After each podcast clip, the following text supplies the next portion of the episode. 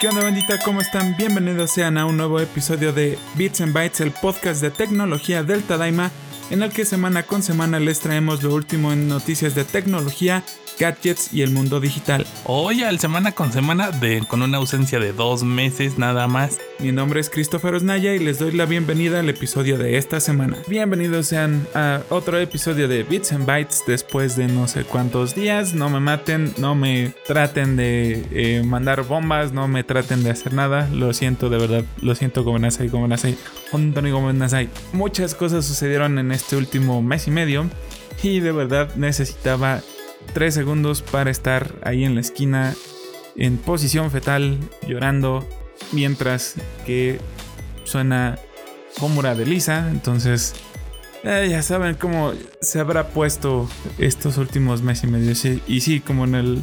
Te los mencioné en el último Bits and Bytes. Todo lo que detonó eso fue el fallecimiento de mi abuelo. Pero ahorita ya estamos bien. Ya pasó lo que tuvo que pasar. Ya estamos de regreso con todas las energías y todas las ganas para llevarles, ahora sí, de verdad lo prometo, enorme, tú estás de testigo. Semana con semana todas las noticias de tecnología, gadgets y la era digital en este bonito podcast que hacemos para ustedes con mucho amor que se llama Bits and Bytes. Y comenzando con toda la información que hubo esta semana, pues eh, fue bastante movido. ¿Por qué? Porque la semana pasada y parte de la antepasada, o sea, fue en, un lapso de dos semanas, se suscitó uno de los eventos que cada año nos traen mucha, mucha cosa con la que regocijarnos y sobre todo mucho material para poder hacer este pequeño podcast. Hoy al pequeño podcast, sus audios de hora y media, temen ¿Qué es lo que sucedió? Y ustedes me van a decir, ya ve el grano, maldita sea. Pues eh, cada año en Las Vegas se celebra un, evento que se llama el CES, el Consumer Electronic Show, o el show de electrónica de consumo, en el que cada año todos los fabricantes de las marcas de electrónicos que usamos día con día, por ejemplo Sony, eh, Samsung, eh, BenQ, etcétera, etcétera, etcétera, presentan las nuevas eh, tecnologías de consumo, por eso el nombre Electronic eh, Consumer Electronic. Eh, presentan todas las nuevas tecnologías y productos que se van a poner en venta este año en el mercado y que todos nosotros eventualmente vamos a poder disfrutar. Y comenzando justamente con una de las cosas que se anunció durante el CES, fue que Samsung presentó una nueva tecnología de QD OLED, que justamente es algo que muchas personas estábamos esperando porque pese a que Samsung es el rey de las pantallas en dispositivos móviles, y para aquellos que no lo sepan, inclusive los iPhone utilizan las pantallas de Samsung. efectivamente, aunque hace algunos años estos dos gigantes se anduvieron aventando de piedras y hasta demandas multimillonarias, pues sí, aunque no, aunque no lo crean y para aquellos que no lo sabían, Samsung produce las pantallas de Apple desde hace muchos años. Y justamente cuando hicieron el cambio en, pantallas, incluyendo en el iPhone la tecnología OLED, que fue justamente con el iPhone 10, pues esta tecnología es de Samsung. Entonces, Samsung siendo el rey de las pantallas OLED en dispositivos móviles y con pantallas tan impresionantes y tan buenas para reproducir contenidos, lo podemos ver por ejemplo en sus teléfonos eh, Samsung eh, como tal en los Galaxy, en los Note y demás, lo bien que se ven las fotos, los videos y demás, pues era muy eh, chistoso y hasta cierto punto ilógico que Samsung no presentara una televisión como tal ya televisión en forma con su tecnología OLED para que el público lo pudiese disfrutar. Pues ya por fin lo hicieron, aleluya, bendita eh, el tío Steve Jobs. Y pues justamente esta tecnología llega a destronar a LG, que era hasta el momento el rey en las pantallas OLED. Ahora, ahora, ¿qué incluye esta nueva tecnología de que Samsung presentó con estas QD OLED eh, televisiones, estas televisiones, Pues que básicamente todo se ve muchísimo, muchísimo mejor.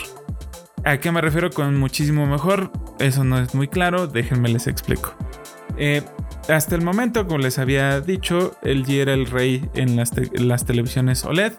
Obviamente, si alguno tiene, por ejemplo, un Samsung o si alguno tiene una televisión OLED como tal, sabrán que las escenas con mucho contenido oscuro o con muchos colores o tonalidades en negro se ven increíblemente bien. Esto se puede ver sobre todo, por ejemplo, en escenas en las que hay eh, noche, o sea, una escena de noche, o que se está tomando un pedazo de una ciudad de noche y que se ven, por ejemplo, los focos de algún restaurante y con el fondo, por ejemplo, eh, el cielo, por decirles algo.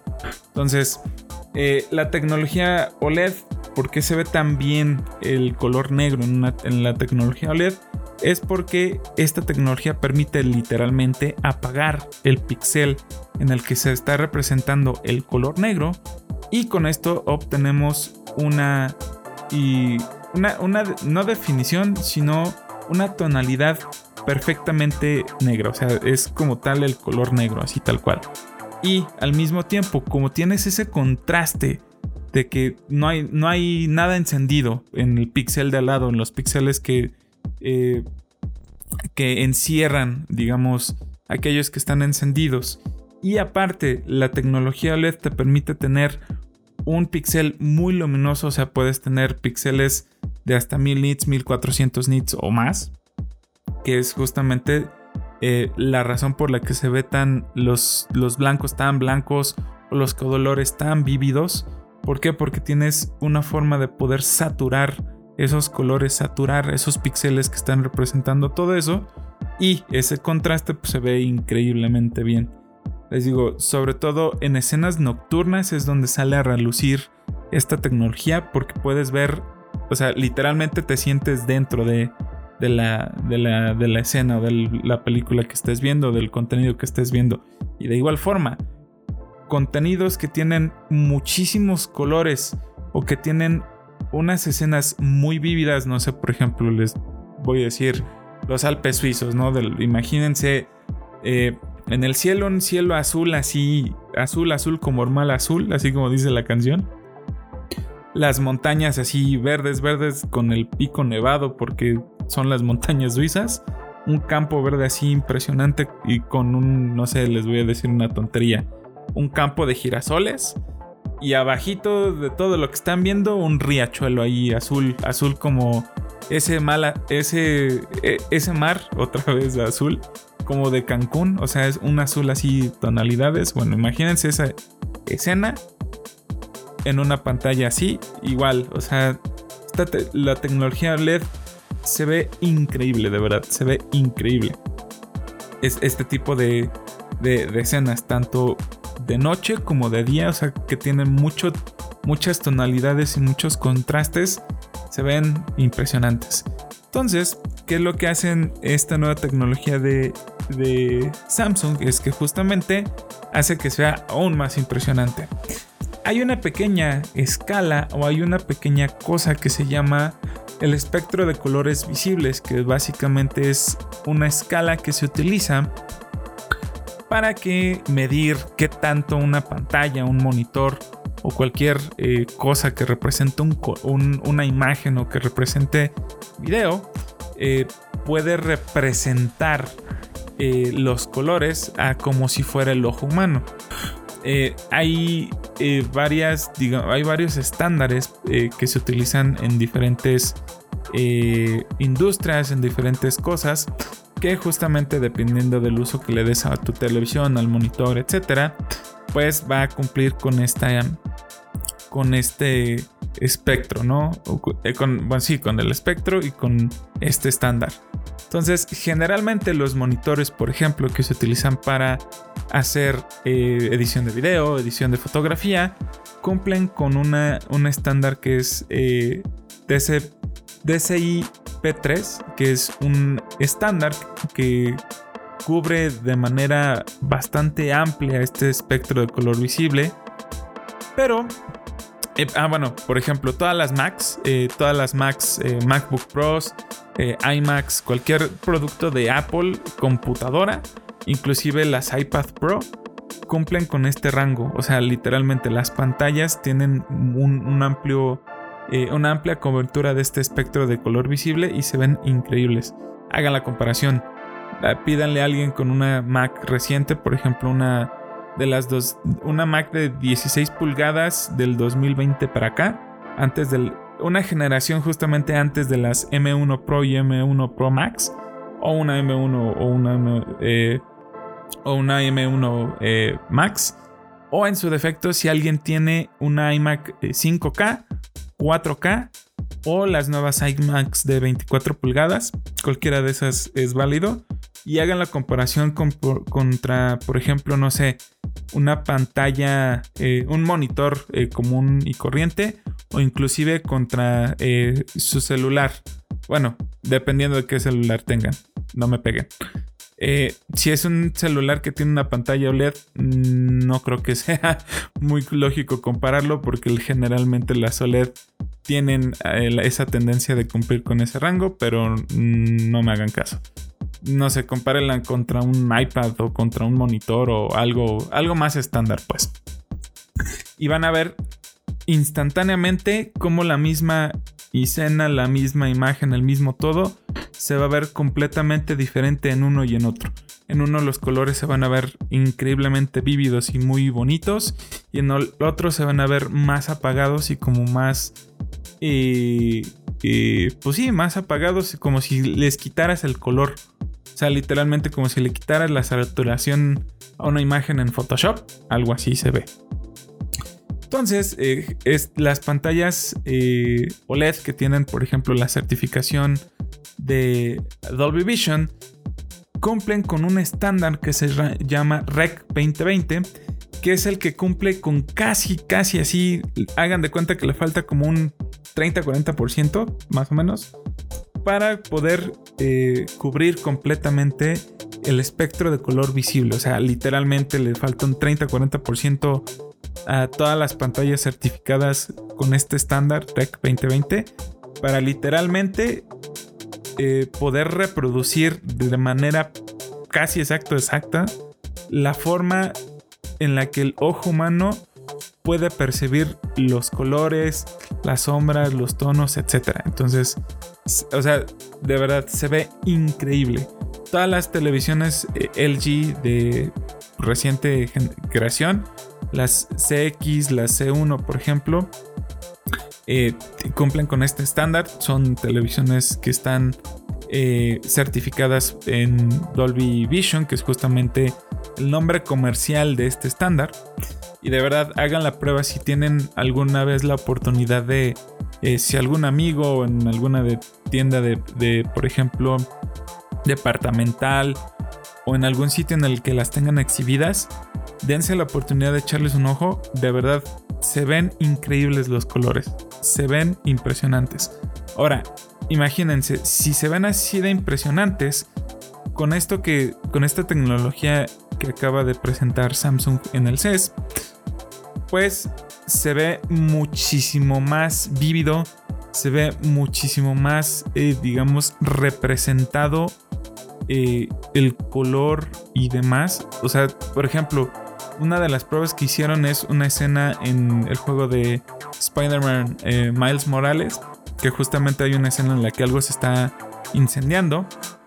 Y de hecho, en el video se puede ver como en una de las pantallas, en la LG C1, que es la que toman como referencia, que es como el, santo grial, era, más bien, era el santo grial hasta este momento de pantallas, se ve como el color de un lado y, y el color del otro cambia completamente y salta mucho a la vista el, digamos, el cómo se representan esas llamas en esta televisión con esta nueva tecnología OLED. O sea, si es un, un cambio radical en la forma en la que se ven los colores, en la forma en la que puedes consumir las cosas. Por ejemplo, hay otra prueba, igual mismo en el, mismo juego, en el que están. hay una escena en la que están en el eh, centro comercial. y se ven estos como eh, anuncios electrónicos, o sea, la pantalla de un anuncio electrónico dentro del juego.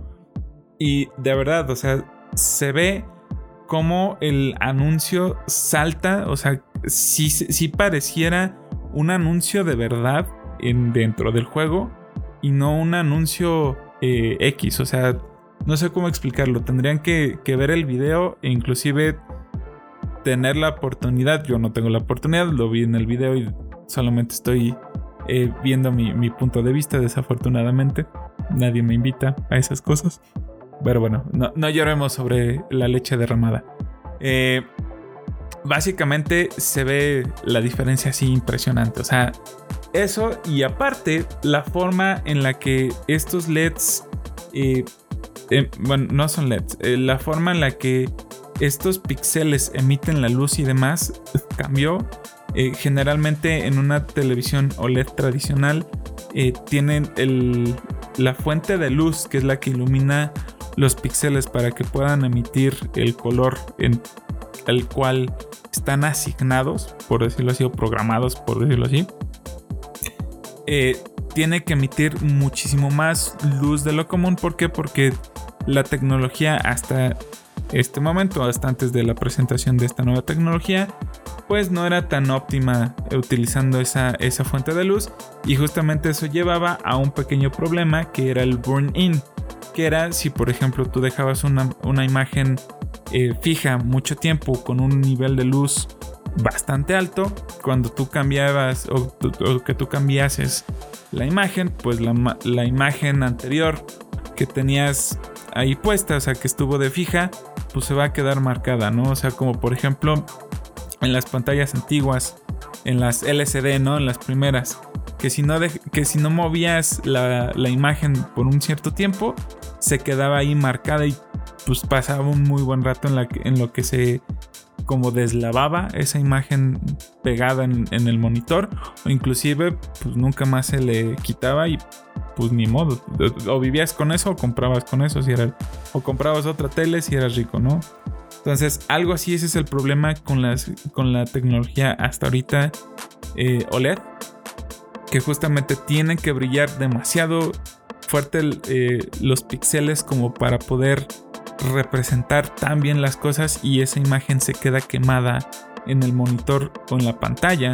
En este caso, si no lo mueves o si no o si eh, tienes una interfaz repetitiva, por ejemplo en los videojuegos, el, el HUD o las estadísticas del, personaje o cosas así, pues obviamente eso se queda marcado si no lo mueves eh, después de un buen tiempo. O sea, te pasas jugando, no sé, una semana, dos semanas, tres semanas enteras durante 12, 15 horas en, no sé, Call of Duty, que por ejemplo es el menú o, como el stats de, de, las armas y demás, pues obviamente eso eventualmente se va a quedar marcado ahí en la pantalla pues no, no va a haber mucho que poder hacer para poderla rescatar.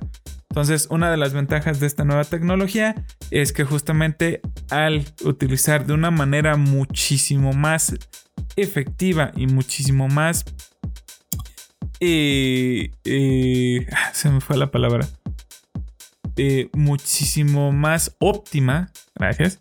De una manera más óptima esta, esta luz, pues no necesita el, el pixel brillar tanto como la tecnología actual. Y eso conlleva a que vas vamos a poder tener pantallas OLED que duren muchísimo más tiempo sin que queden quemadas o que en este caso ni siquiera se quemen, ¿no?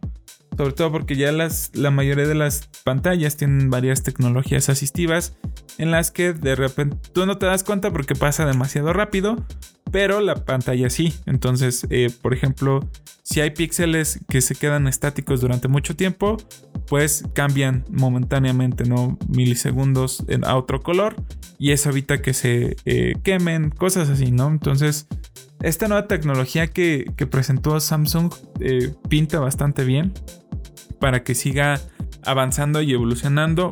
Por fin, estos cuates dejaron la tecnología LED, ya por fin avanzaron o, tomaron la tecnología en la que son reyes y los amos del universo y yo todos poderosos. Celebro eso por parte de Samsung Y pues yo ya quiero ver eh, las nuevas pantallas ya en vivo. Eh, generalmente este tipo de productos que se anuncian en el CES son, eh, salen a las tiendas más o menos entre 3 y 4 meses después de, del lanzamiento en el CES o de la presentación en el CES. Algunas veces un poquito más, casi al finales de año, pero dependiendo eh, del producto en este caso, pues son esas fechas que se manejan. En el caso de las televisiones son de 4 o 6 meses, entonces por ahí de mm, más o menos mayo, julio, por ahí, julio, agosto, ya las vamos a empezar a poder ver en, las tiendas departamentales, las tiendas de electrónica. Entonces va a ser algo bastante interesante de ir a echarles un, ojo, hacer la comparación entre una pantalla de LG con la tecnología actual OLED y una pantalla Samsung con esta nueva tecnología OLED. Y sinceramente, y a conforme a todos los reviews que he estado leyendo y videos que he estado escuchando de las personas que pudieron interactuar con todo esto, pinta que pues tenemos un nuevo rey en el vecindario. Y no me sorprende porque si en el teléfono Samsung es el rey, pues imagínense eh, eh, ahora en, televisiones, ¿no? Que es ya el formato grande de las pantallas de celulares. Pero bueno, dejando a un lado toda esta charla de televisiones, pasemos a otra de las noticias que fueron como las más relevantes en cuestión de tecnología y cosas como que dices, ah caray, yo sí quiero algo como esto. Y irónicamente tiene que ver con una de mis marcas favoritas y con una de las eh, industrias que más me gustan, aparte de la tecnología, obviamente, que son los carros. Y es que justamente BMW eh, presentó en el CES una nueva tecnología de eh, pintura que cambia de color. Así es, como lo están escuchando. No, no estamos en, en el Día de los Inocentes. No, no estamos todavía en Volver al Futuro o Tron o una de esas cosas eh, tecnológicas avanzadas ultra hiper modernas, ¿no? Estamos en el presente, sí, sí es verdad lo que les estoy diciendo.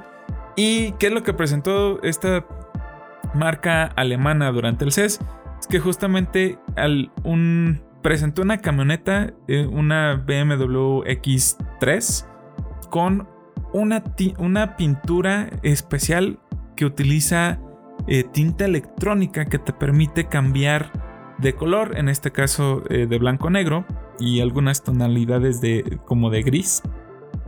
Te permite cambiar la pintura del carro, o sea, literalmente de un momento para otro puedes hacer que tu carro se vea eh, blanco completamente o que pase a negro o que tenga algunos patrones muy interesantes y eso no solamente incluye la carrocería del carro, sino que puedes cambiar también los rines de las llantas. O sea, literalmente, el rin de la llanta puede cambiar de color a tu gusto. O sea, lo que presentaron durante el CES es que justamente desde la interfaz de, de la consola central del carro, tú puedes hacer algunos movimientos del dedo, o sea, picarle algunos eh, botones virtuales al, centro de, a la pantalla del carro y cambiar eh, a tu gusto, ya sea toda la todo el color del carro o algunas zonas del carro, el color de los rines y demás. O sea, si ustedes eh, lo buscan en, YouTube, literalmente si ponen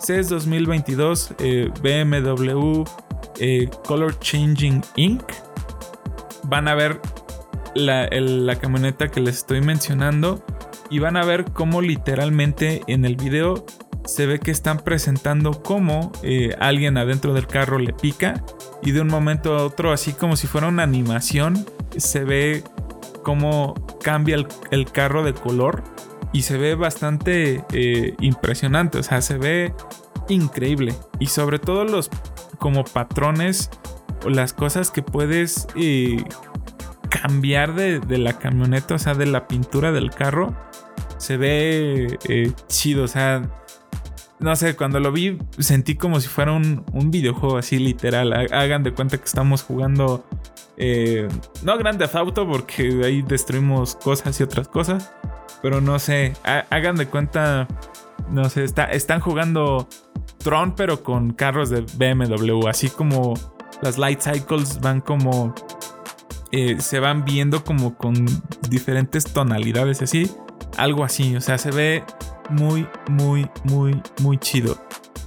Como tal, eh, no, no es algo que se va a presentar y próximamente, o sea que vas, vas, a poder ir a tu agencia de BMW si eres rico y millonario y comprar un carro eh, con esta tecnología de, de, tinta que puedes cambiar el color de la carrocería del carro.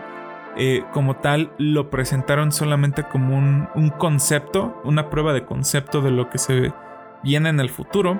Generalmente cuando hacen esto, las compañías automóviles eh, cuando presentan una tecnología así eh, eh, que rompe paradigmas, más o menos el tiempo que se espera para que salga, si es que sale, porque muchas de estas tecnologías son nada más como para demostrar, ah, sí, sí, sí, puedo hacer esto, y nada más quedan, terminan quedándose así.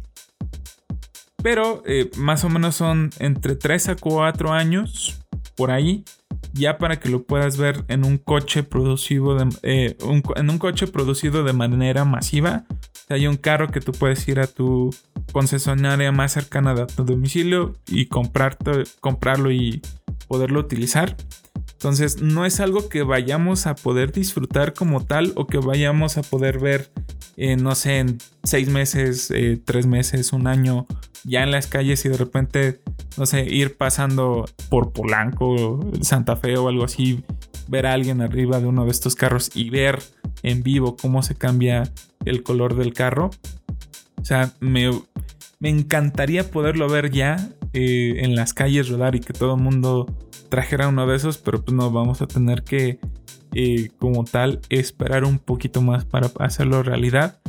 Pero pues esto hace que eh, uno se emocione literalmente. A mí me encantan los carros. Eh, he manejado carros deportivos como tal, sé manejar en pista, entre comillas. ¿Por qué lo digo entre comillas? Porque eso fue hace mucho tiempo. Eh, pero bueno, ahorita eh, si me subo un carro tal vez me... Eh, en pista obviamente me, estaría estampando, pero bueno. con un poco de práctica se recuperan las habilidades del pasado. Entonces, alguien como alguien que, que, le gustan los carros y sobre todo los carros de BMW que son los carros por excelencia para andar haciendo trucos en una pista como drift, drifting, o andar haciendo eh, vueltas o, maromas con el carro. Pues el ver algo así en uno y que posible y potencialmente pueda llegar al mercado para que tú lo puedas disfrutar, pues te sientes en una, en una película de ciencia ficción, ¿no? Un este, Blade Runner 2045 eh, o, o, inclusive Tron, ¿no? O sea, como tal. Es como si vieras una Light Cycle eh, volando por ahí en la calle, ¿no? es, bastante eh, emocionante, al menos para mí. sobre todo porque ya la tecnología está llegando en muchas cosas, ya lo, hemos visto con los Teslas. Básicamente un Tesla es un, un, celular con cuatro ruedas, si lo ponemos así fríamente. Porque tiene una pila estúpidamente grande. La consola central básicamente puedes jugar The Witcher, puedes jugar eh, Cyberpunk 2072. O sea, literalmente puedes jugar videojuegos en tu carro. Entonces, eh, la tecnología ya nos está alcanzando en cosas que eh, tal vez hace algunos años no pensáramos que íbamos a poder ver cosas así. Y pues se, está, se está poniendo interesante cada año que pasa. Entonces yo esperaría que BMW apure un poco el paso para poder ver este, esta tecnología de de pintura que, puede, que cambia de color, esta pintura inteligente, que es como yo la llamaría. Y hay que ver la gente cómo lo programará, que tiene varias como diseños o como varios patrones y como varias eh, formas, así como si fuera un mouse eh, RGB, que le puedes poner miles y miles y miles de patrones diferentes para que cambien los colorcitos, así también lo puedes configurar. Entonces se va a ver interesante ver algo así en la calle y ver cómo va cambiando. Va... chance ya está. Se, se generan accidentes porque la gente va, a querer verlo como mosca y de repente se va a tapar con el de enfrente. Pero bueno, ya es un problema que, que tendremos que lidiar con ello en un par de años cuando esto salga a la luz del público. Y pues continuando con las noticias eh, que surgieron eh, eh, durante el CES, llegamos a un tema que me gusta bastante y que no había visto o sea, todo esto empezó desde el año pasado, cuando presentaron las nuevas generaciones de esto que les voy a hablar. Pero es algo que llevábamos literal, y no les miento, 20 años sin ver. O sea, era un duelo de titanes que se fueron a dormir, o más bien uno de ellos se fue a dormir, y de repente regresó y demás. En algún Bits and Bytes ya se los había eh, platicado, que justamente eh, esos titanes son eh, el equipo rojo y el equipo azul, el equipo Intel y el equipo AMD. Y justamente vamos a entrar a hablar acerca de las nuevas generaciones de procesadores que lanzaron eh, ambos equipos. bueno, uno en específico, el otro todavía falta algunos meses para poderlo ver como tal ya eh, corriendo, pero nos dejaron ver un teaser de lo que se viene. Y pues sí, se viene bastante intenso y es un... Es un... Es una pelea de... Hagan de cuenta que están viendo al... Al Canelo Álvarez contra eh, Manny Pacquiao. De esas eh, peleas que en, su momento todo mundo hicieron sentarse al, sillón, quedarse pegado en el sillón y mordiendo las uñas, algo así. Entonces es algo que no se había visto desde, les digo, hace 20 años y que desde el año pasado para acá, por fin estamos viendo que ahora sí estas dos compañías le están poniendo mucho a la innovación, mucho al, desarrollo de nuevos productos, mucho al, a la innovación como tal, ¿no? En, su momento, eh, ¿por qué dije que solamente uno eh, fue el que eh, se fue a dormir? Porque hubo un momento en el que justamente de como 2020-2021 para literal el año pasado, AMD no había podido darle alcance a Intel en cuestión de la innovación y la tecnología de sus CPUs. Generalmente AMD siempre se quedaba muy pero muy así kilómetros para atrás de Intel y no había eh, innovación. O sea, si tenías una computadora con un procesador AMD, no sé, en 2015, 2013, pues era así como, pues, quita esto de enfrente de mí porque me, me, me estás este, insultando, literalmente, ¿no? O sea, el estándar y quien traía todas las canicas dentro de la bolsa era Intel. Pero a partir de que AMD presentó la nueva arquitectura de sus procesadores, procesadores que es la arquitectura Zen. Eh, a partir de que presentaron Zen de hace como más o menos 5 años para acá, empezaron a ganarle a Intel el terreno, pero así abismalmente. Cada año, cada generación que presentaban cada año, iban haciendo mejoras y iban haciendo muchísimo más eh, cambios de tecnologías, hacían cosas para poder mejorar sus procesadores hasta que llegaron al punto en el que alcanzaron a Intel, que eso fue justamente con la generación Zen 3 de los procesadores y subsecuentemente y eventualmente los pasaron. O sea, literalmente dijeron a Intel, ahí se ven, nosotros somos el nuevo rey de procesadores. Y sí, literalmente. Con la generación Zen 4 y Zen 5, ya Intel le quitó ese puesto de invicto de el rey de los procesadores para videojuegos y multitasking a Intel. Y ahora AMD es el, el rey de todo esto. Y esta pelea se está poniendo cada vez más interesante y se está poniendo cada vez más ruda. Y ya están sacando eh, pesos pesados en cuestiones tecnológicas y en cuestiones de innovación que tú dices, mm, el futuro para nosotros que estamos de este lado, los consumidores, se ve bastante prometedor. ¿Qué es lo que presentó? Voy a empezar con Intel. Presentó dos cosas bastante buenas, sobre todo una que va a hacer que sea disruptivo en un segmento que solamente hay dos, eh, digamos, dos gigantes, dos titanes compitiendo.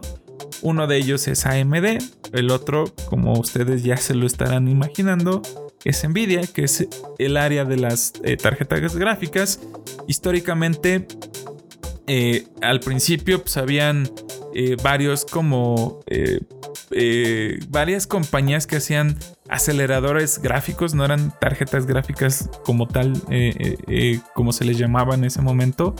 Por ejemplo, Voodoo FX, que era uno. El otro, por ejemplo, era GeForce, así sin nada, tal cual GeForce a, secas. Eventualmente, si mal no estoy y si mal no recuerdo, Nvidia compró a a esta marca GeForce y se generó Nvidia GeForce como tal, que es eh, lo que nosotros conocemos eh, como la marca de, Nvidia. Eh, obviamente estaba AMD. bueno, en ese momento ni siquiera era AMD. Era una compañía llamada ATI que eventualmente AMD compró y solamente se quedaron con la marca o con el nombre de Radeon. Antes eran AT Radeon. Eh, justamente, digamos, había como muchos sabores, colores y, sabores de tarjetas aceleradoras gráficas. Por ahí de los 2000. Eventualmente, todas estas empresas eh, fueron eh, siendo adquiridas o fueron siendo compradas, ya sea por uno u, otro, por Team Red o Team Green.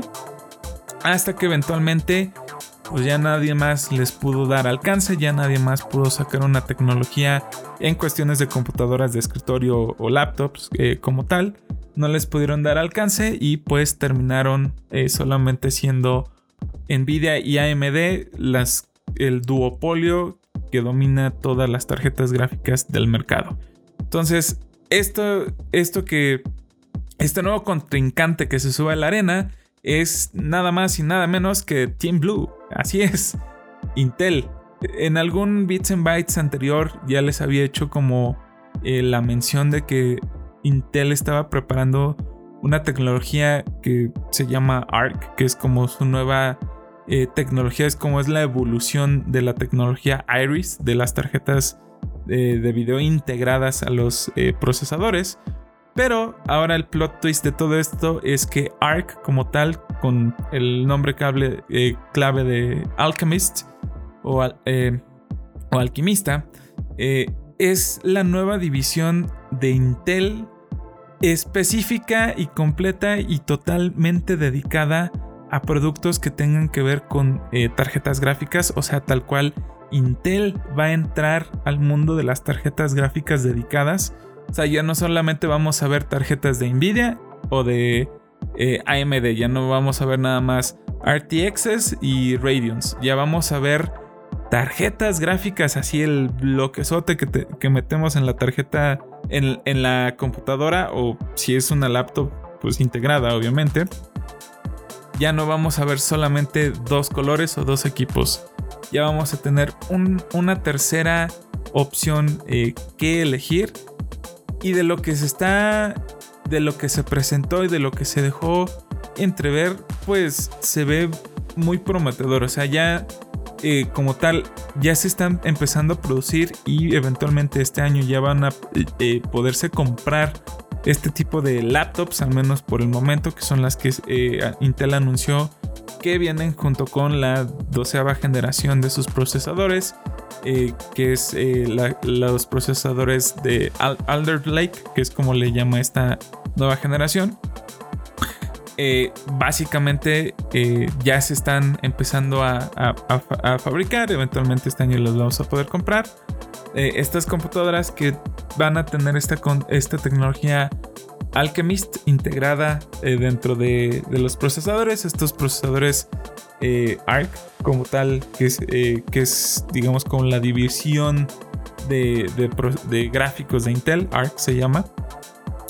Eh, vamos a empezar a poderlas ver y pues ya no se va a poder eh, ya no nos vamos a poder quejar más bien de que, ay, mi computadora no tiene procesador gráfico, solamente tiene Intel Iris y puedo jugar el, el, el ¿cómo se llama? El Counter Strike en todo minimum y como a 5 FPS.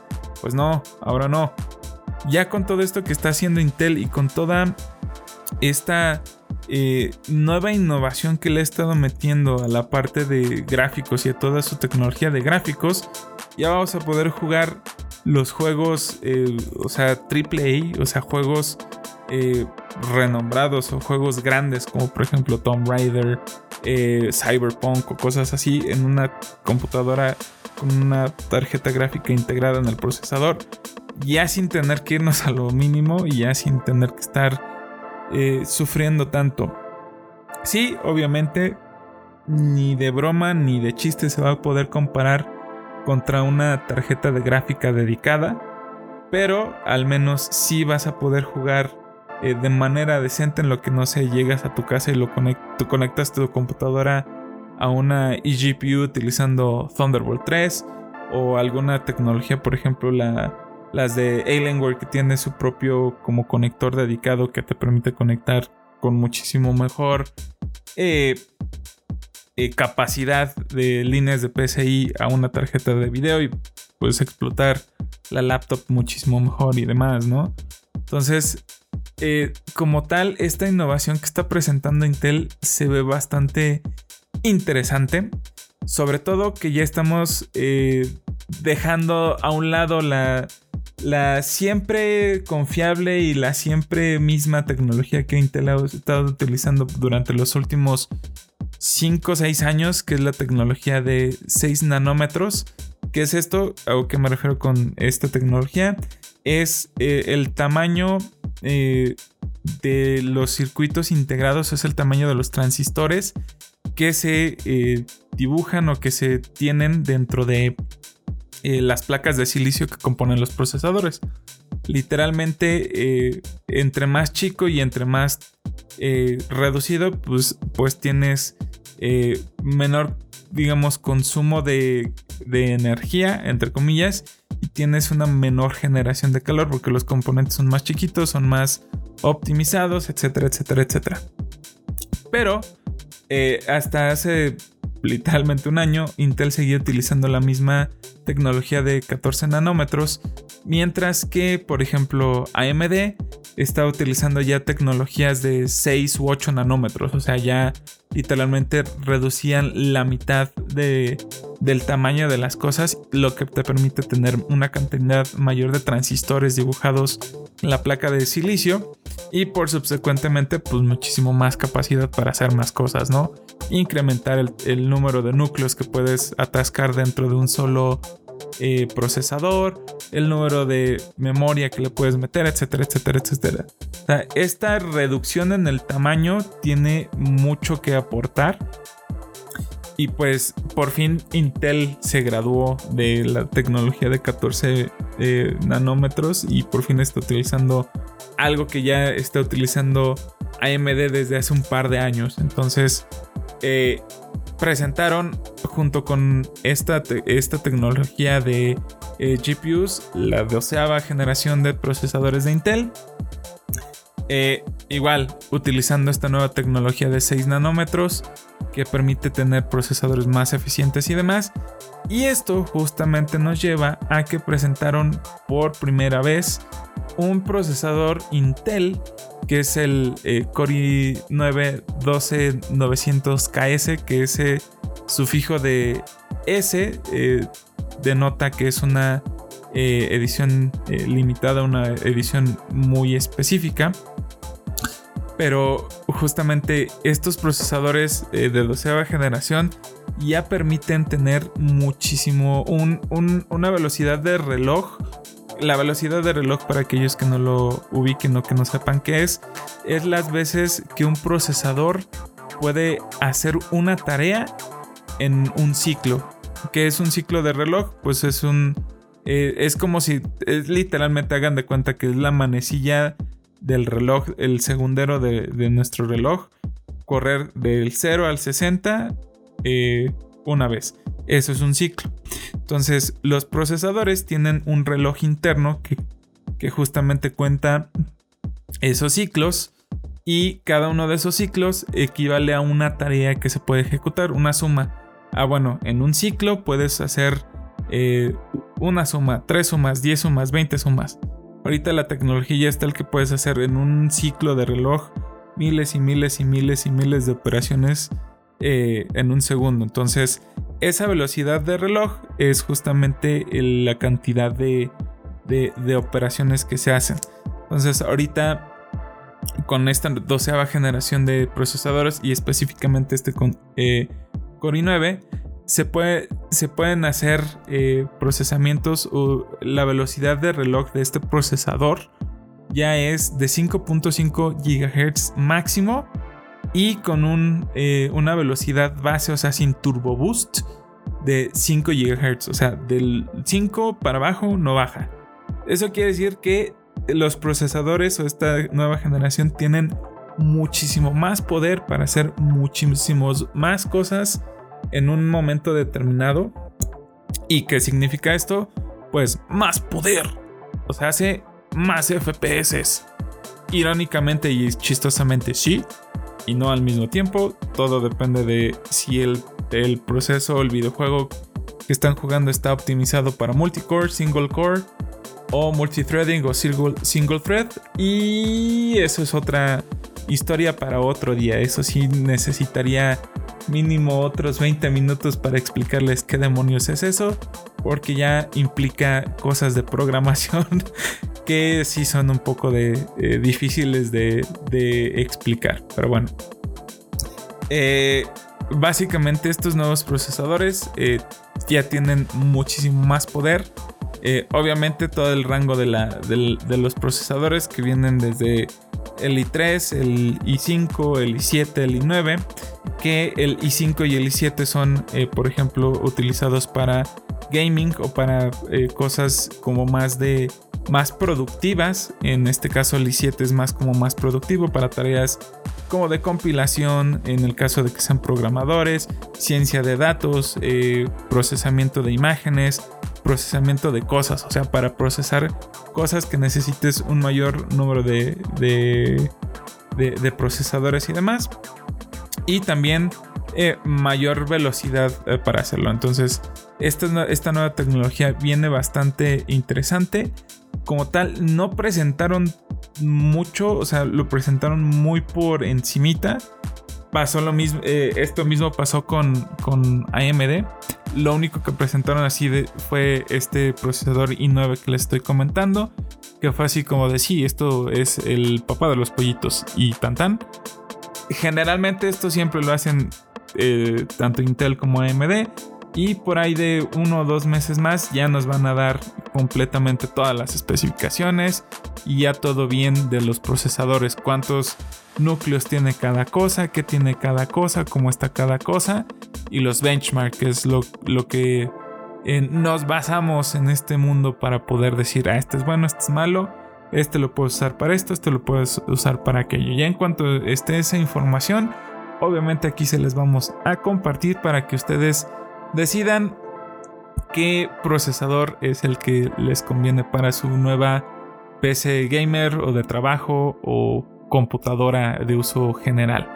Que yo esperaría que este año ya por fin el desabasto de los semiconductores se arregle y ya por fin los precios dejen de estar en las nubes porque ah, conseguir una tarjeta gráfica, una cosa de esas ahorita es imposible en un precio razonable. Pero bueno, Igual, eh, algo mismo eh, como les comentaba, pasó con AMD. AMD presentó así por encimita lo que se viene este año con la nueva generación de procesadores eh, Zen 6, que es la nueva generación. ¿Qué es lo que, que viene con esta nueva generación? Ya les están comiendo el mandado a Intel. Intel con la doceava solamente tiene soporte.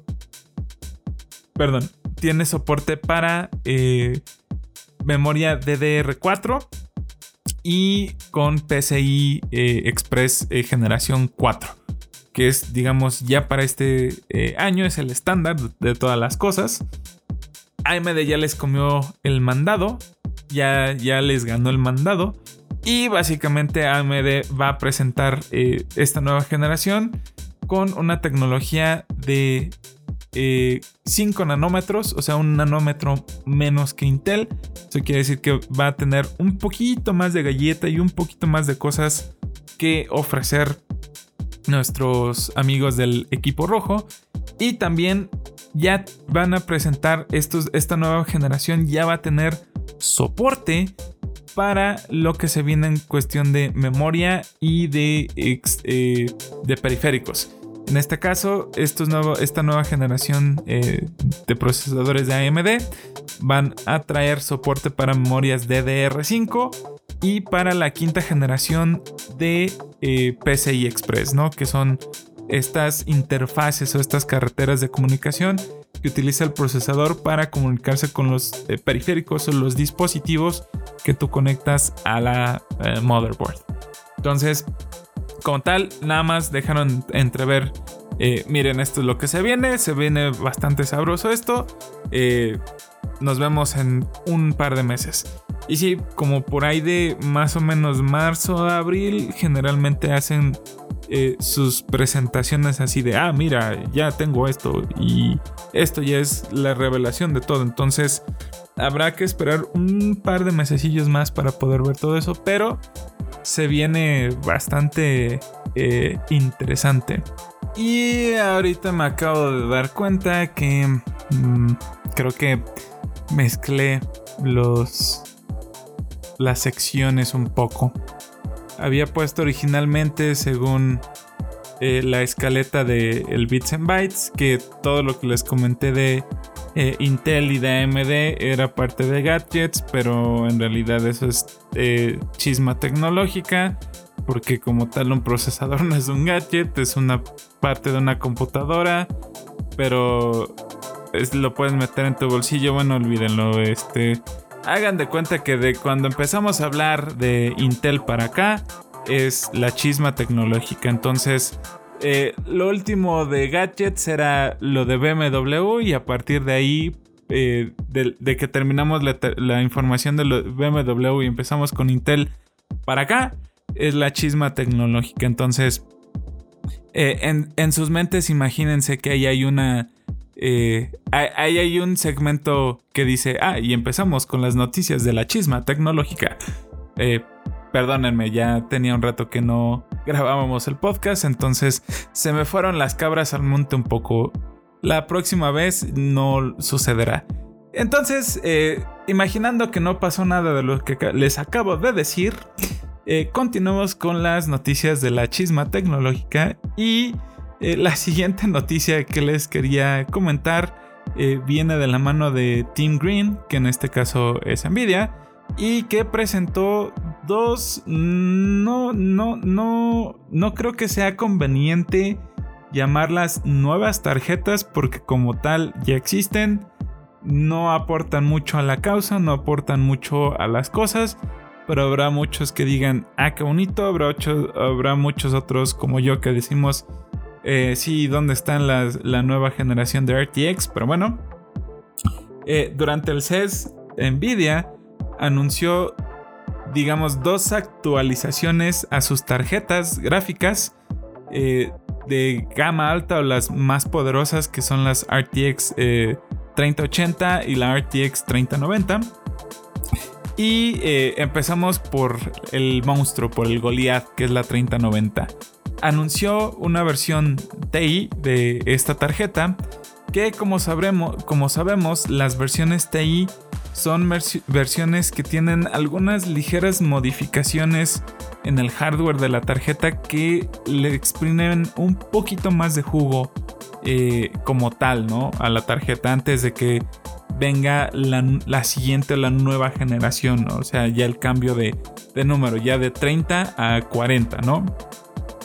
Entonces, eh, con esta nueva eh, tarjeta, esta RTX 3090 Ti, lo que hizo Nvidia es ofrecer en general entre un 15 y un 10, un 10 y un 15% de eh, más poder en, todo, y un consumo un poquito más agresivo. Si general, eh, por ejemplo, para aquellos que tienen o que quieran utilizar una 3090 en sus computadoras, necesitan eh, una tarjeta, una tarjeta, sí, claro, una fuente de poder de 850 a 1000 watts, eh, recomendado para que el, pues, la fuente como tal soporte la carga si estás utilizando la tarjeta, no sé, para hacer alguna simulación o si estás utilizándola para eh, algún proceso de inteligencia artificial, por ejemplo, eh, acelerar el aprendizaje de alguna red neuronal o de una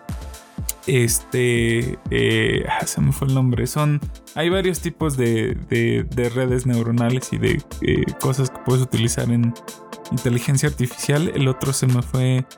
Eh, ¿Cómo se llama? Es una. De, de de una de, de, algo. Algo así se llama. La, única que he utilizado son redes neuronales.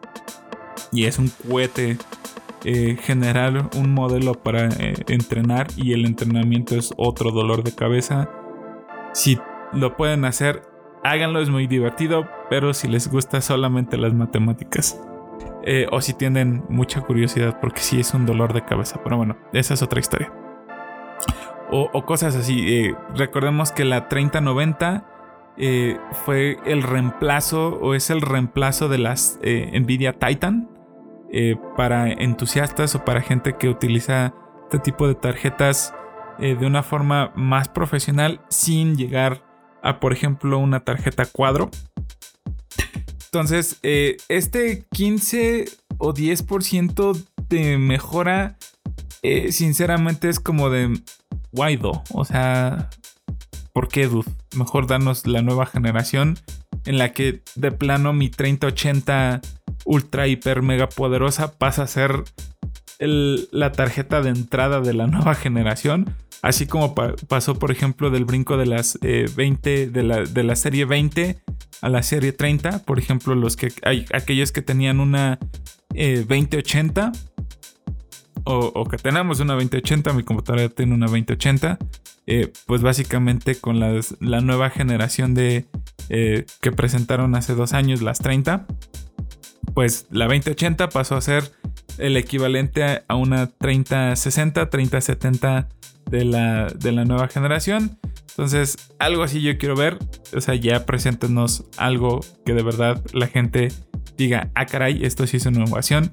Eh, o sea, siempre un 10 a un 15% de mejora se agradece. O sea, de verdad, te hace hacer las cosas.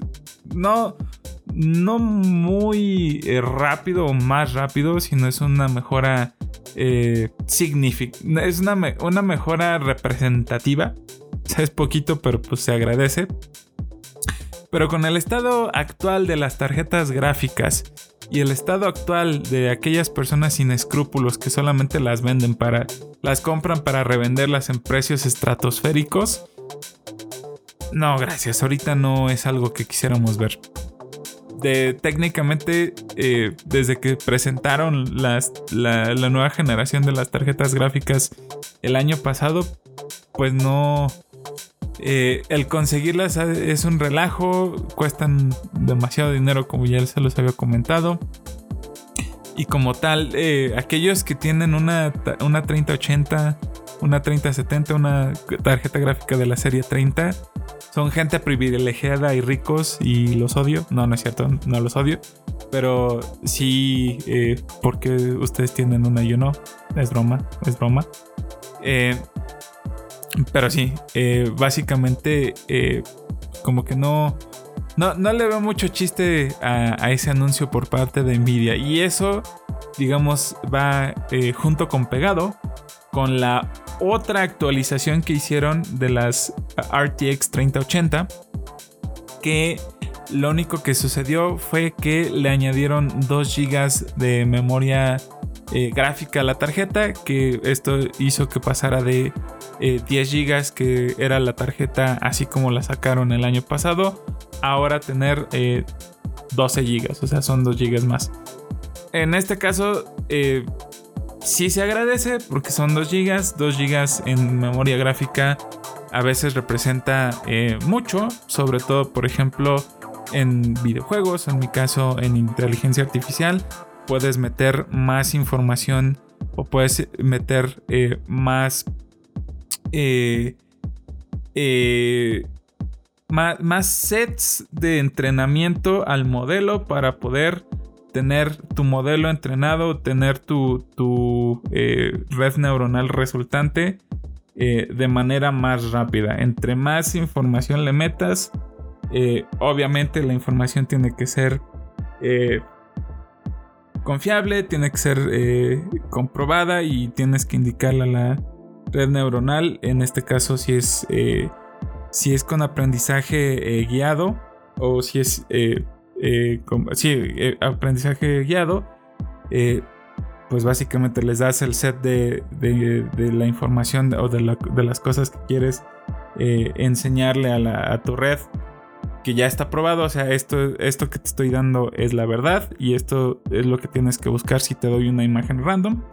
Entre más eh, sets tengas o entre más información, obviamente más memoria consumes y demás. Entonces, en este caso, 2 GB de eh, extras de memoria si hacen una diferencia en, este tipo de, situaciones. Pero para el usuario común eh, no creo que tanto. A menos de que seas, como les digo, o sea, un gamer que utiliza, que juega todo en Plus Ultra con eh, packs de texturas en 4K, 8K, 25K, 2000K. Pero, o sea, son, son, son como de esas actualizaciones que se agradecen. Pero al mismo tiempo tú dices, y si mejor no las hubieras eh, guardado para la siguiente eh, generación, no seas malito, por ahí te, encargo, ¿no? Entonces, eh, digamos que de las cosas que se presentaron durante el CES, esto fue como que lo más relevante a mi parecer.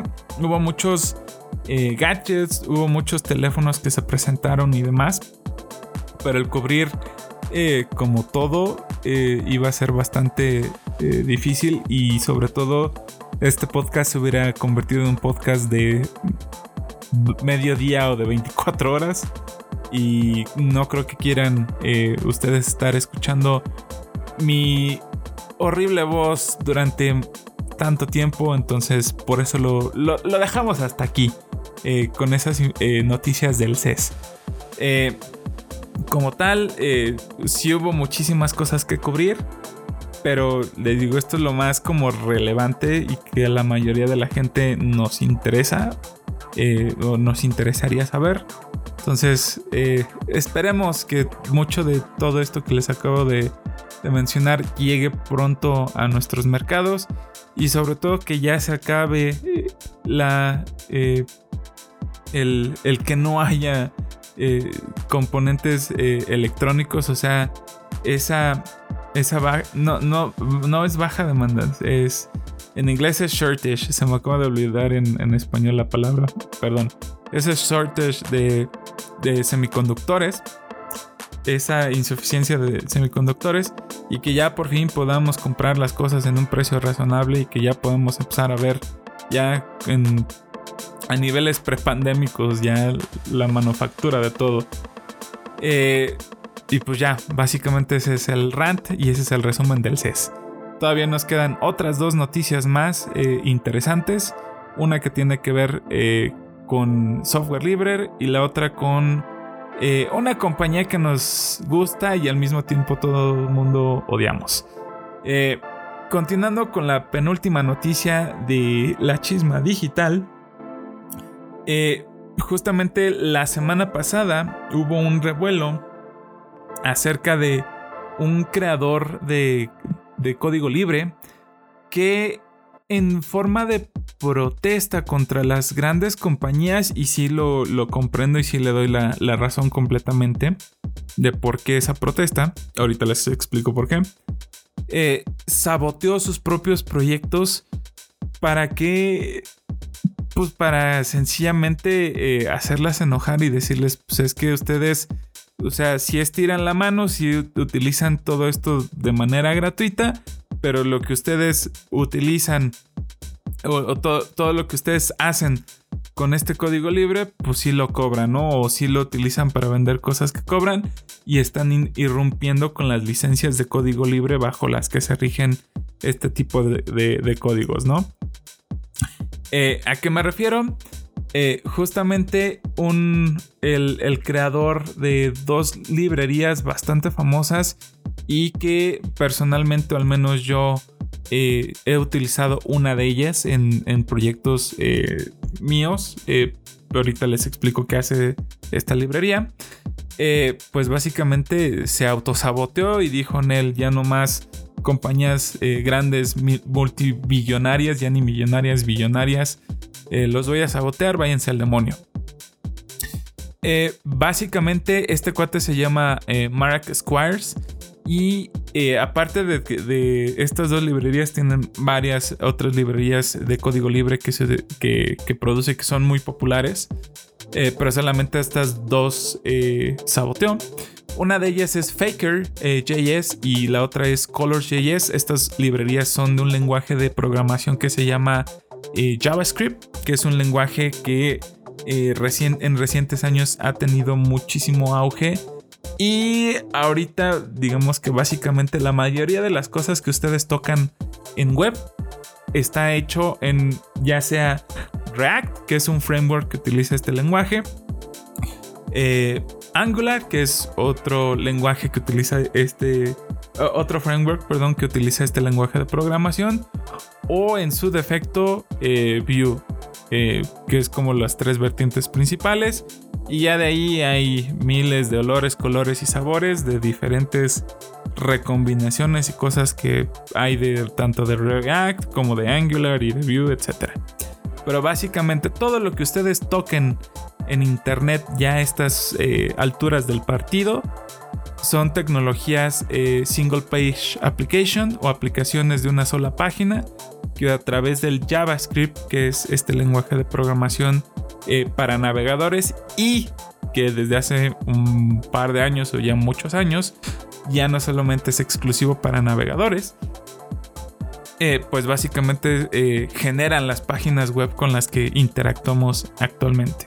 Entonces, justamente estas dos librerías son para utilizar con este lenguaje y en específico con una cosa que se llama eh, Node.js, que es un intérprete eh, de JavaScript. Que es un intérprete? Pues básicamente las instrucciones, que es lo que tú escribes en el código, pues las toma, las interpreta, de ahí el nombre, y ejecuta los comandos o las acciones que tú estás eh, programando con, JavaScript. Entonces, estos dos módulos, que es como se le llama a este tipo de librerías, eh, se les llama módulos, eh, se utilizan para hacer aplicaciones eh, generalmente del lado del servidor. O igual Faker, por ejemplo, sí lo puedes utilizar del lado del frontend, que es el frontend y el backend. El frontend es lo que ustedes eh, usuarios eh, o nosotros usuarios, porque también yo soy usuario, interactuamos con eh, cualquier cosa, o sea, ya sea una aplicación móvil, una aplicación web, lo que sea, eso es el frontend. Lo que alimenta lo que nosotros vemos en o que interactuamos con esas aplicaciones es el backend, la fuente de la sabiduría, que es como le llamamos, la fuente de donde todos los datos surgen. Entonces, esta eh, librería de Faker se utiliza para generar información eh, de personas al azar. O sea, si tú tienes, por ejemplo, un servicio que necesitas llenar eh, el nombre, el correo, el número de teléfono, la dirección de la persona, cosas así, por eso se llama Faker, de falsificador en inglés. básicamente esta librería lo que te permite, lo que te permitía era generar información al azar eh, de personas. ¿Para qué? Para que tú pudieses eh, probar tu servicio. Por ejemplo, si estás haciendo un, servicio para registrar eh, usuarios, no sé, para la, la siguiente vacuna. Y no sé si se puede decir vacuna enorme. Si no puedo decir vacuna, censúrame. para la siguiente vacuna, ¿no? Estás creando un servicio para que apps la, lo utilicen. Ah, bueno, puedes utilizar esta librería para eh, hacer esa información random y subsecuentemente eh, ver si funciona o no funciona.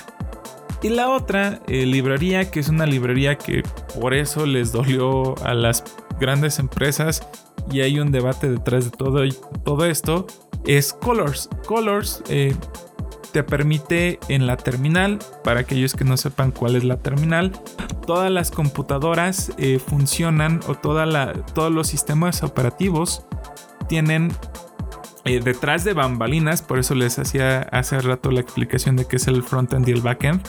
Ese detrás de bambalinas que es como el backend del, del sistema operativo, eh, pues eh, cuando tú ejecutas el abrir una carpeta o el copiar y mover de un lado a otro cosas, en realidad por detrás está ejecutando comandos en texto eh, a nombre del usuario. Entonces el arrastrar, por ejemplo, una carpeta en Linux, les voy a poner ejemplo. Arrastrar una carpeta de un lugar a otro en una terminal de comandos, por eso es una terminal, porque antes eh, las computadoras se conectaban a una computadora central y estas eran eh, terminales tontas, literalmente eh, era una pantalla que se conectaba de manera remota a esta computadora principal y solamente podías ver texto, no había gráficos, no había cosas bonitas, nada. Era puro texto y a través del texto interactuabas con ella con estos comandos. Por eso se le sigue, eh, digamos, eh, acuñando a esta ventanita que es eh, la, típica ventanita que ven en las películas de ciencia ficción, la que hay un hacker tratando de hackear a la NASA y así que se ve el texto en color verde chillante con un fondo negro, esa es la terminal. Entonces, detrás de balinas, cuando tú haces, eh, mueves una carpeta de un lado a otro, lo que en realidad está pasando es que se ejecuta un comando que se llama MB, que es move, espacio, el nombre de la carpeta del archivo que estás eh, moviendo, espacio, la ruta, o sea, en el sistema de archivos del sistema operativo, que es la estructura, digamos, como de miles y miles y miles de carpetitas donde se guardan todas las cosas pues es la ruta hacia donde vas a mover ese archivo. Entonces, todo esto complicado que les estoy diciendo pasa atrás de bambalinas en una terminal de comandos. Y obviamente, aquellas personas que nos dedicamos a programar o hacer cosas con computadoras, nos la pasamos la gran mayoría del día viendo esta pantallita cambiar con muchas cosas y muchos mucho texto, literalmente, para hacérselos en resumido el asunto, demasiado texto en estas terminales. Entonces, para hacernos la, vida un poquito más alegre y un poquito más colorida, existen eh, librerías como esta de este cuate, de este Marac, eh, que se llama Colors, que nos permiten cambiar el texto que vemos en la terminal con pues, literalmente todos los colores del arco iris. O sea, mm, técnicamente sí, ¿no?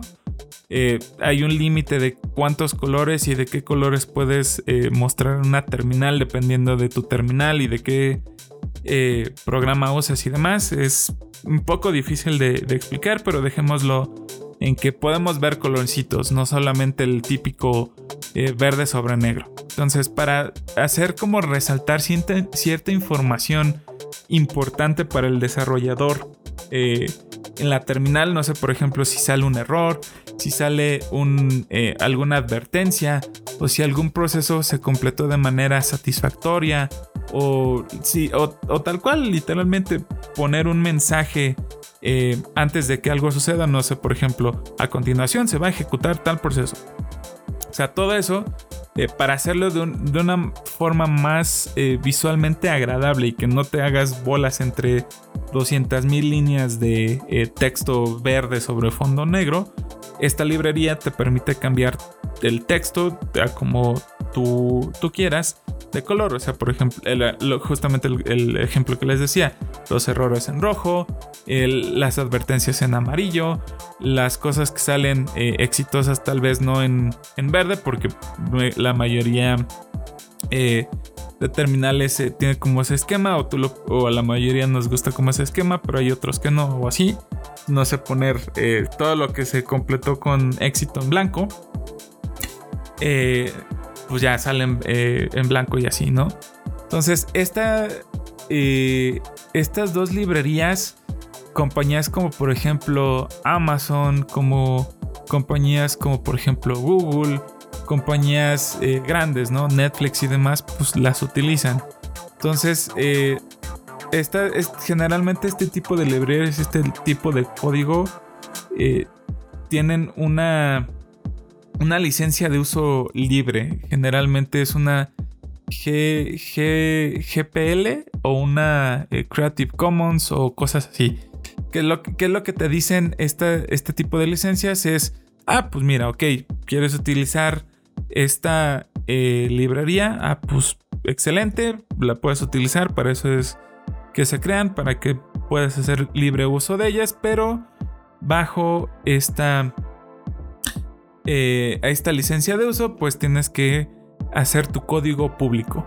Ah, no, pues es que no, no, no, no me conviene que sea pública. Ah, bueno, entonces tienes la opción de hacer un fork, que es, digamos, eh, hacer tu propio clon de ese repositorio de código y modificar el código a tu gusto y poder hacer lo que quieras eh, con ese código, ¿no? O en su defecto, eh, puede ser, no sé, ah, ok, puedes utilizar de manera libre este código siempre y cuando para sean, siempre y cuando sean proyectos sin fines de lucro o personales. Ya si es un producto comercial, tienes que pagar cierto dinero por poder utilizar este código de manera privada, ¿no? Esta librería o lo que sea. Entonces hay diferentes licencias. Eh, la licencia que este cuate eh, utilizaba o que puso para eh, su, sus proyectos era justamente, creo que es GLI, GPI, algo así es. Eh, que la, la, que les digo, la que les comenté al principio, que es la que te dice, ah, ok, si lo quieres eh, usar, pues tienes que publicar el código de lo que en lo que lo vayas a utilizar de manera pública. Entonces muchas de estas empresas, pues obviamente lo usan en cosas, en herramientas internas o en cosas que utilizan para eh, pues, dar un servicio de cobro y pues obviamente eh, van en contra de, la licencia de uso de ese código. Entonces este cuate dijo, pues es que está, ya, ya estoy eh, harto de que las grandes empresas solamente vengan a agarrar las cosas y no regresen a la industria, ¿no? O sea, no, no aporten en, el código libre. Hay muchas que sí lo hacen, hay otras que no, que de plano sí dicen, él no, no voy a aportar, solamente vengo a utilizar y pues eh, el código de ambos repositorios lo modificó para destruir completamente eh, los proyectos. O sea, generalmente hay veces que eh, en una cuando corres el comando de instalación del manejador de paquetes para instalar nuevas cosas o actualizar cosas así, pues se actualizan las librerías y demás. Si no tienes bien configurado el proyecto, hay veces que puedes correr el riesgo de eh, al ejecutar este comando, pues automáticamente se actualizan otras librerías y pues se puede terminar rompiendo todo. Y justamente es lo que pasó. Este cuate metió código para romper todo. En Faker, por ejemplo, eh, escribía basura. O sea, no escribía los datos a como deberían de salir en un formato que se llama JSON, que es eh, JavaScript Object eh, tan tan. O sea, como tal, no lo escribí en JSON, que es el formato que utilizamos los programadores para mover información de un lado a otro de manera estandarizada. Y pues muchos proyectos tronaron. Igual, en el caso de eh, Colors, metió, eh, en vez de, de que puedas poner los diferentes colores, metió que pintara una bandera de los Estados Unidos y que no hiciera nada de lo que originalmente fue el código programado para hacer. Y pues todo el mundo dijo, pues qué pasó, qué pasó, qué pasó, ¿no? Y a raíz de esto, GitHub lo que dijo fue, ah, pues vamos a suspender tu cuenta y vamos a eh, pues revertir lo que el desastre que hiciste. Y aquí es donde muchas personas de la industria y muchos programadores decimos hasta dónde es tu código y hasta dónde una empresa como GitHub, que es eh, GitHub para los que no lo sepan, es eh, un sitio web en el que tú puedes eh, utilizar su servicio para guardar tu código e irlo versionando. Es un repositorio de código, es el nombre con, el que se llama estos servicios. es un repositorio de código remoto al que tú puedes mandar tu código, ellos lo guardan y pues lo puedes ir versionando. Vas haciendo este historial de versión del código para que si algo pasa tienes que regresar a una versión anterior o quieres ir viendo cómo fue progresando, pues lo puedes ver ahí directamente. Entonces, eh, pues sí, básicamente GitHub dijo, espérate, oye, eso no lo puedes hacer. Eh, siendo que pues GitHub no tiene ninguna eh, injerencia sobre los repositorios de código le bloquearon la cuenta al cuate este y revirtieron todo lo que eh, hizo eh, como tal. Entonces, eh, la discusión ahorita en, en, este mundo de los programadores, en este mundo de la tecnología, pues es hasta qué punto un servicio privado como GitHub o hasta qué punto un servicio de estos puede decir, no, vete al demonio sí, tú lo escribiste, pero lo estás poniendo en mi servicio, mi chavo, y si no me gusta lo que hiciste porque me está afectando a mí, te, te voto de aquí y me quedo con tu código. O sea, cosas así, ¿no? O sea, cosas que tú dices, o sea, se supone que estoy aportando a la comunidad, pero viene esta empresa en la que se supone que era mi aliado, mi aliado y me dio una patada por el trasero y me mandó a volar por allá. Y ahora mi código ya no es mi código, llegó y ya ni siquiera puedo acceder a él. O sea, es, es, un dilema moral bastante grande, ¿no? Entonces, ahorita este revuelo está eh, fresquecito. Eh, como tal, por ejemplo, si se meten al, repositorio de faker.js, pues sigue, digamos, la, protesta de, de, este Marac. tiene una, una página eh, el README, que es, digamos, como el, el LM de, para que sepas qué demonios hace eh, este código, eh, solamente dice, tiene, tiene un quote que se llama, que dice, ¿qué es lo que en realidad le pasó a Aaron Swartz? Que Aaron Swartz justamente es otra polémica del pasado de un, activista y un creador de varias cosas eh, interesantes eh, que utilizamos. De hecho, Aaron Swartz, si mal no estoy, creo que es el de Reddit. Ah, sí, sí, de hecho, él fue el creador de Reddit y fue el que, eh, uno de los creadores del RSS, Creative Commons, que es otra de las licencias de uso de contenido libre y demás.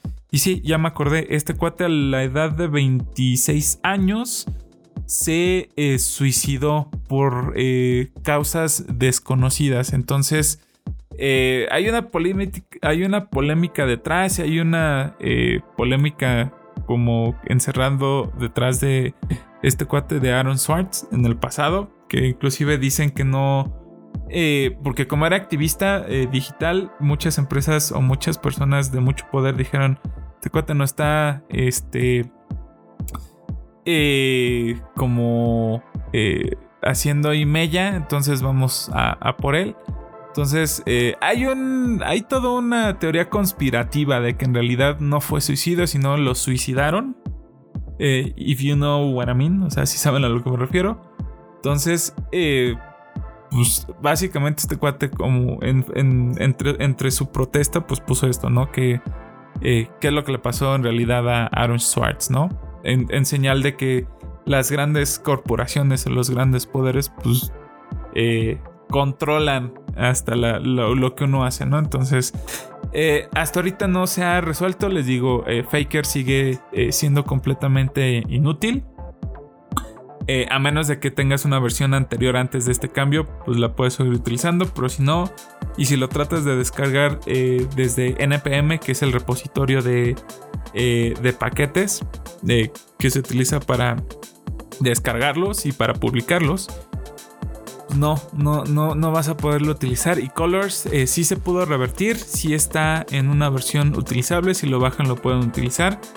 Pero sí afectó un rato. Es, esto de Colors, eh, GitHub como tal, es el dueño de NPM, NPM y lo revirtió. Entonces sí es utilizable, pero aún así eh, volvemos ¿no? a la polémica de hasta dónde las malvadas corporaciones pueden hacer las cosas con lo que se supone que es eh, de uno, ¿no? Entonces, hay que ver eh, cómo termina toda esta polémica. Yo sinceramente estoy del lado de este programador en muchos aspectos de, oye, pues si se, se está dando a la comunidad, ustedes también regresen y aporten un poquito, no sean mala onda. Hay muchas empresas que sí de verdad eh, lucran con cosas que se dan de manera gratuita en la comunidad de desarrollo libre.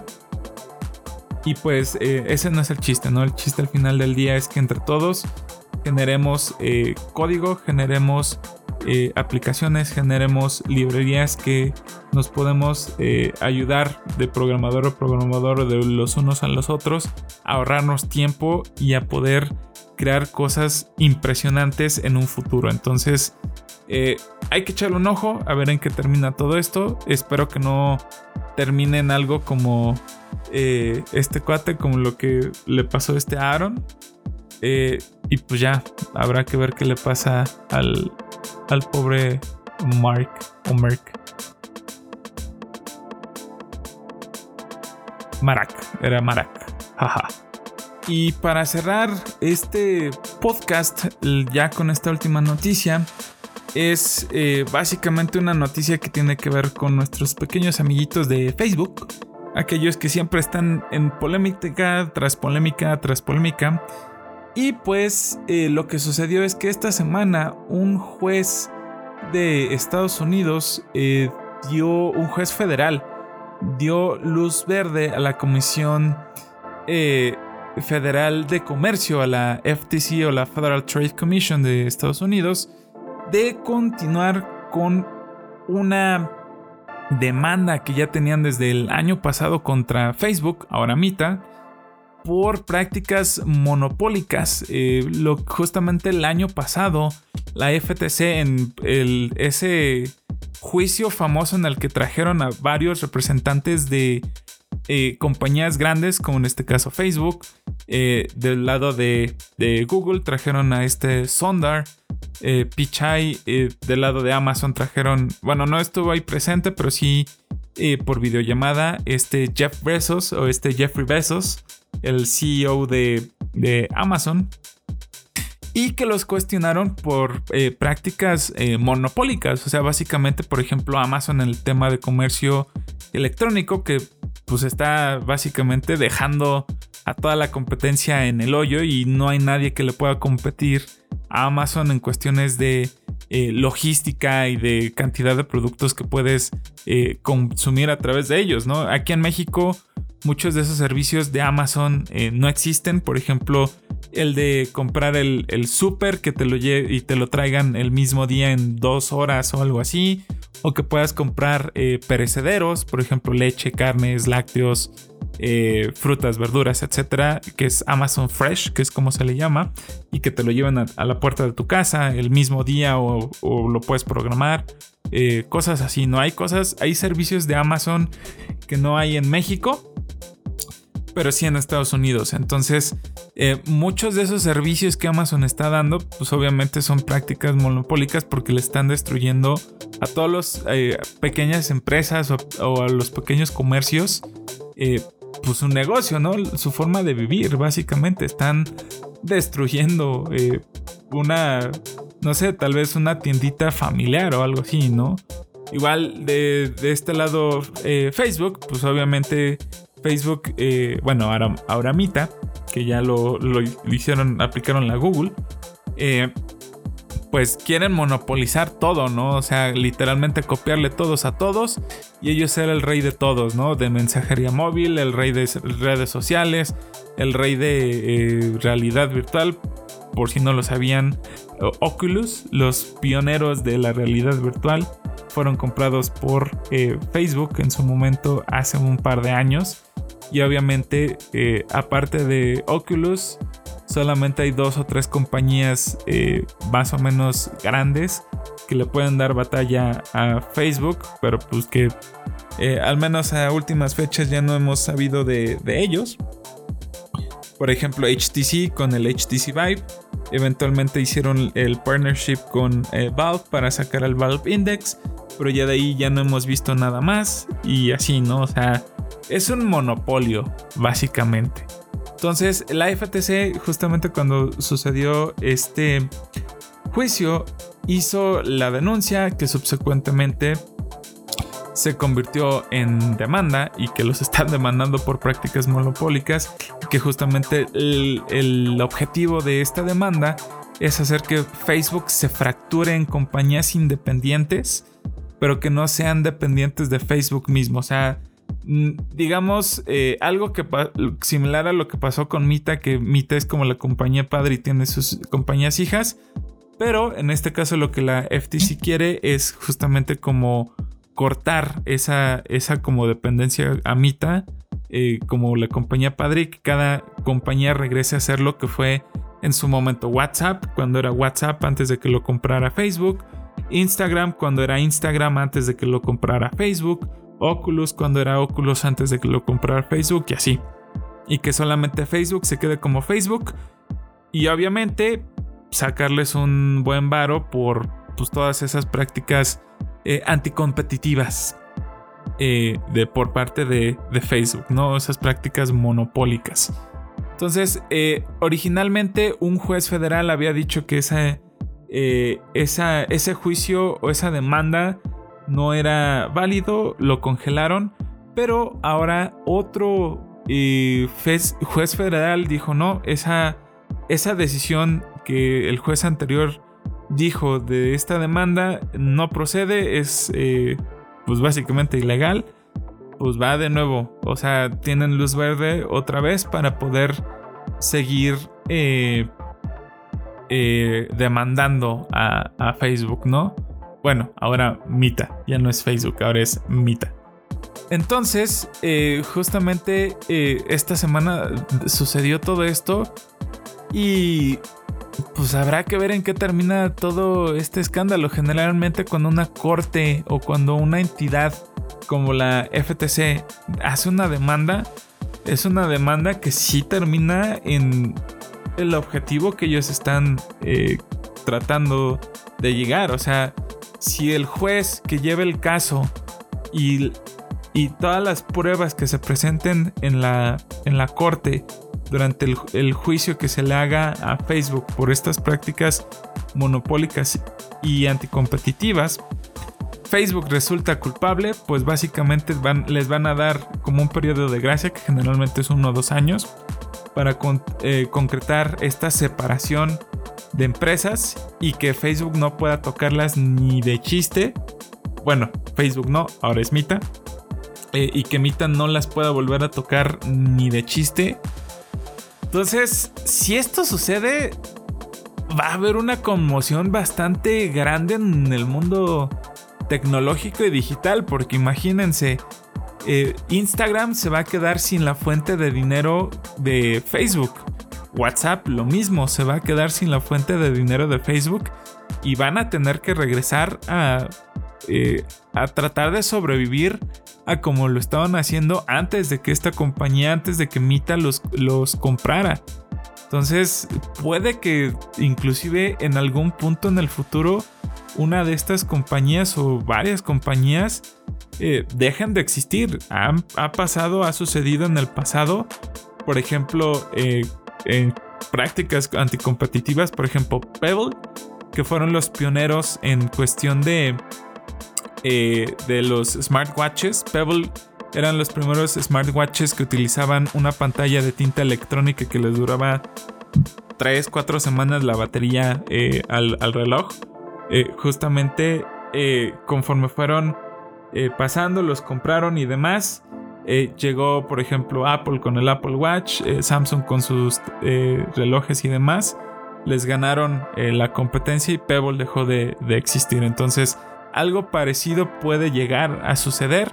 ¿Por qué? Porque obviamente WhatsApp ya tenía, eh, digamos, como una estrategia de mercado, Instagram lo mismo. Eh, antes, eh, una vez que fueron comprados por Mita, y obviamente al, al ser cortado ese como enlaces en Nexo y obviamente los recursos, pues ya no los van a tener y obviamente van a tener que regresar a una estrategia anterior o una estrategia nueva para poder seguir subsistiendo.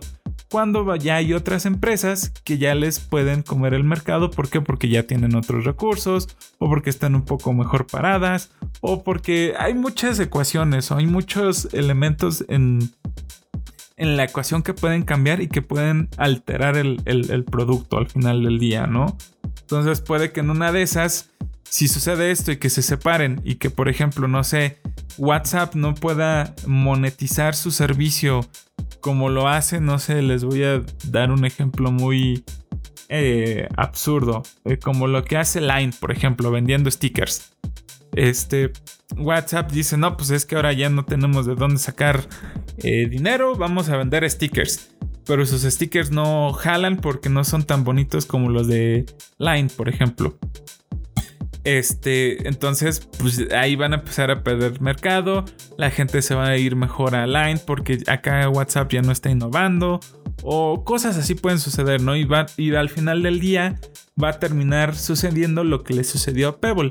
Alguien más le va, le va a ganar el mercado, alguien más o varias compañías les van a ganar la innovación y al final del día van a tener que dejar de subsistir porque ya no son sustentables.